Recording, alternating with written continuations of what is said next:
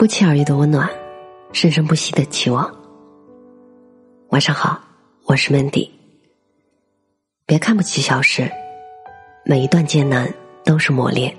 作者卡西。同学群里组织聚会，谈到将要聚会的城市、酒店住宿和出行工具。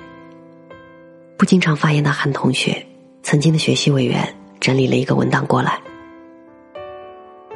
我们打开一看，发现韩同学心思细腻，思虑也周全。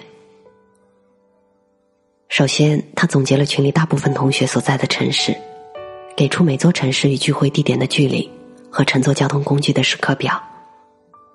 然后，他分列了几个当地同学的时间安排，以及能够提供的车辆。最后，他选出有代表性的几家酒店，并标出星级、价格和住宿环境。他把聚会暂定场所的平面图发了过来，并表示他会联络广告公司，制作适合久别重逢的主题和现场布置。他还推荐了几个同学，分别作为财务人员、后勤小组、食品酒水负责、报名联络人、文艺节目统筹等负责人，以求分工明确，办一场热闹温馨而不是混乱无章的同学聚会。这个时候，你就会发现。当年老师指定班级管理人员的时候，如今推选负责聚会事宜人员的时候，那些安排都是有道理的。不是每个人都能把事情办理的有条不紊，也不是每个人都可以对待身外之事如此认真的。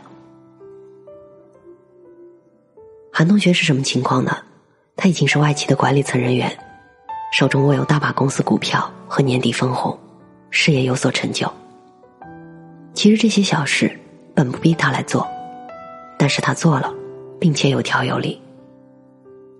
这是他做事认真的态度，也是他待人接物的素养。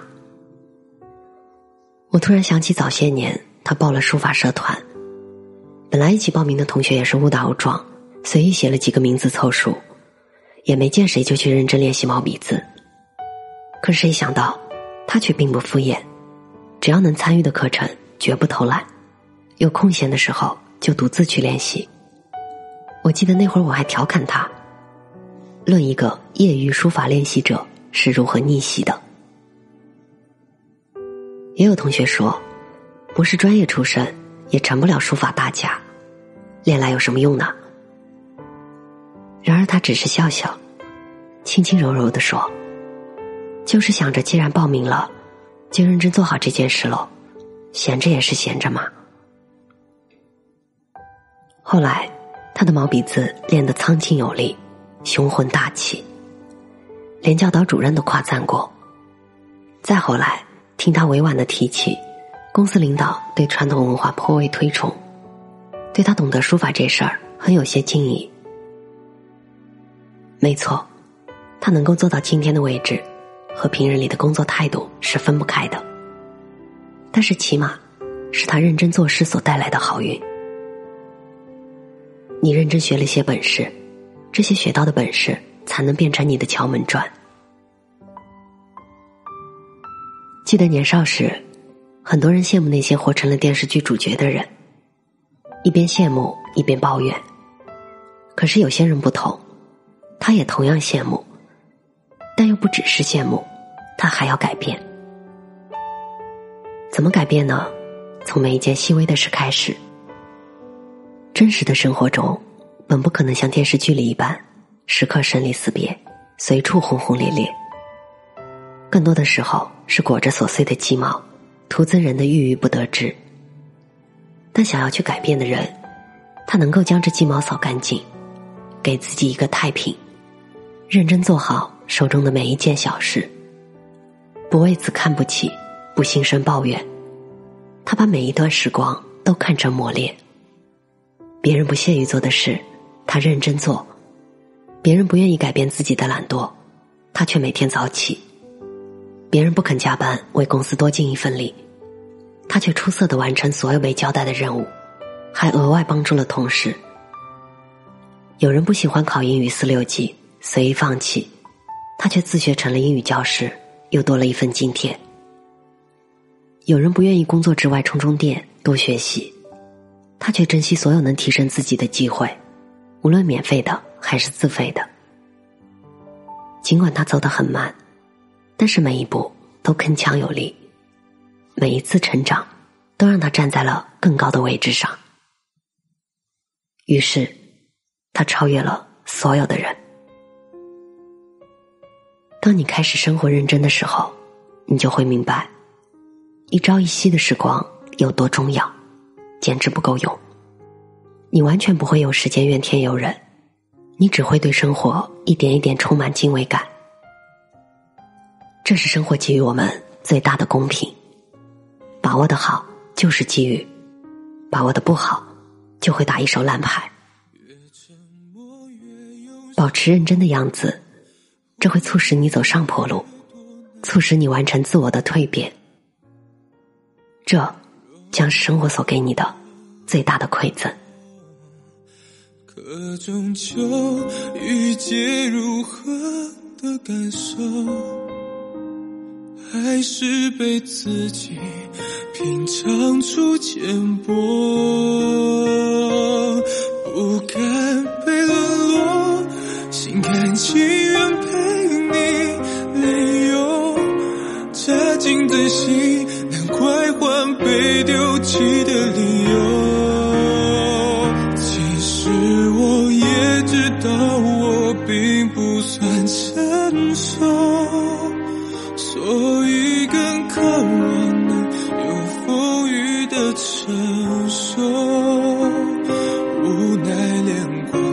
都找不够，也没有人来收获，只能自己结果。和最低的疼痛，其实我也知道我是有些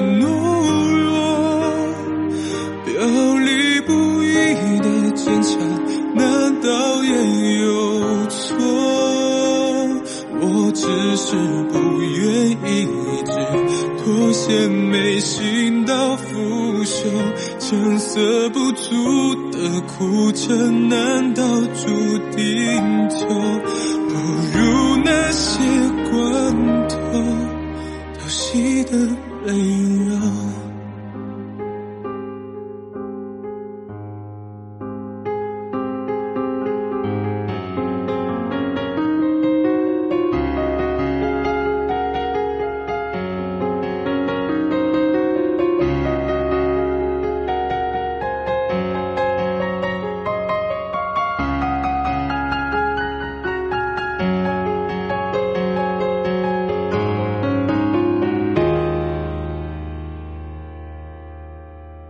越肺腑越是心疼老，他们都多世故，而我都冲动，学不会深加工过的笑容，就留给他们礼貌的对我。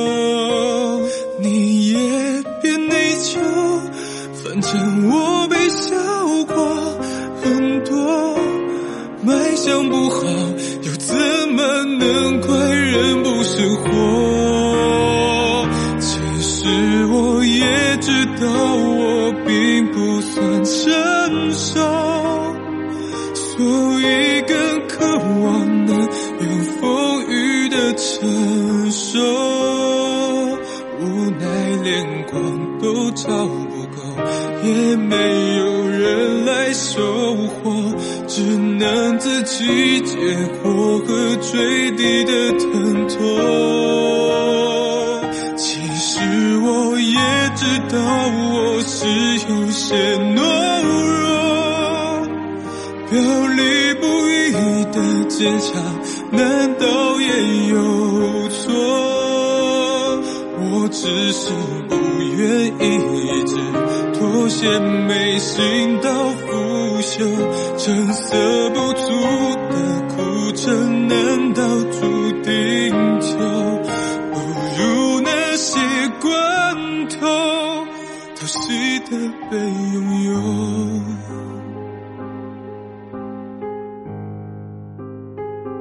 你别内疚。反正现在我已想通，卖相不好，也许才有真心的。